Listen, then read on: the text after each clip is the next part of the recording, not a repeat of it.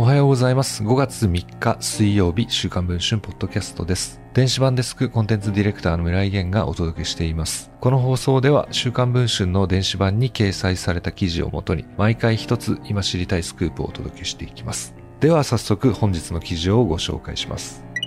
文化庁が進めている統一協会への解散命令請求が困難な情勢となっていることが週刊文春の取材で分かりました。岸田政権は昨年10月に史上初となる質問権行使を表明し、当初は年度内にある今年3月までに解散命令請求に踏み切るとみられてきました。しかし、調査は進展しておらず、質問権の行使を繰り返すなど、現時点で解散命令請求には至っていません。所管する文化庁の事務方トップである次長は、週刊文春の取材に対し、6回目の質問権行使などは全く見通しが立っていないなどと語りました。事実上解散命令請求は困難な状況にあり、政府内では解散命令請求断念に追い込まれるとの懸念の声も上がっています。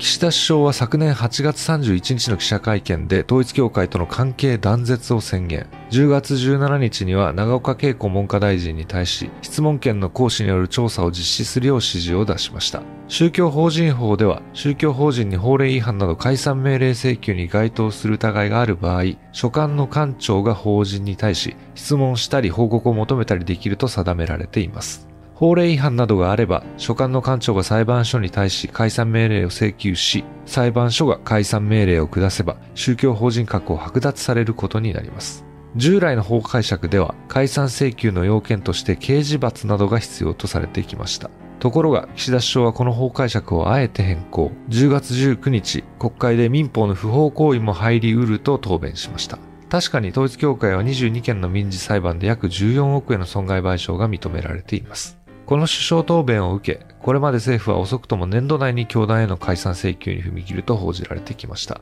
各社の世論調査でも当時、解散請求すべきとの声は8割前後に上っていたといいます。担当の文化庁の総務課は8人から40人規模に増員し、昨年11月22日、統一協会に対し1回目の質問権を行使。翌12月9日、教団から段ボール8箱分の回答が届いたといいます。その後、2回目の質問権に対する回答は小型の段ボール12箱分。しかし3回目の回答は小型の段ボール箱2箱分に減り、さらに4回目の回答は封筒1通だったといいます。結局、年度内の解散請求は実現しませんでした。4月25日に届いた5回目の回答も203項目に及ぶ質問に対し、同じく封筒1通にとどまっています。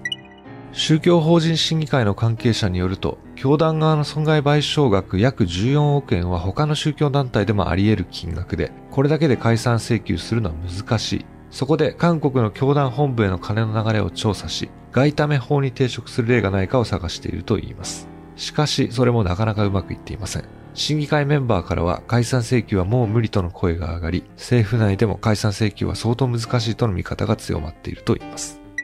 昨年秋の時点では強い意欲を示していた統一協会の解散命令請求に後ろ向きになっている岸田首相。一体なぜなのでしょうか現在配信中の週刊文春の電子版では、岸田首相が統一協会問題に言及しなくなった背景、断絶したはずの自民党と統一協会のつながり、韓白茶総裁が建設300億円宮殿の内部写真、そして日本人の参加も予定されているゴールデンウィークの合同結婚式などについて詳しく報じています。現在週刊文春の電子版は2ヶ月99円の特大ゴールデンウィークキャンペーン中です。期間中にお申し込みの方に限り特別な値段で読むことができます。ぜひこの機会に試していただければと思います。それでは本日のポッドキャストこの辺りで終わりたいと思います。また次の放送でお会いしましょう。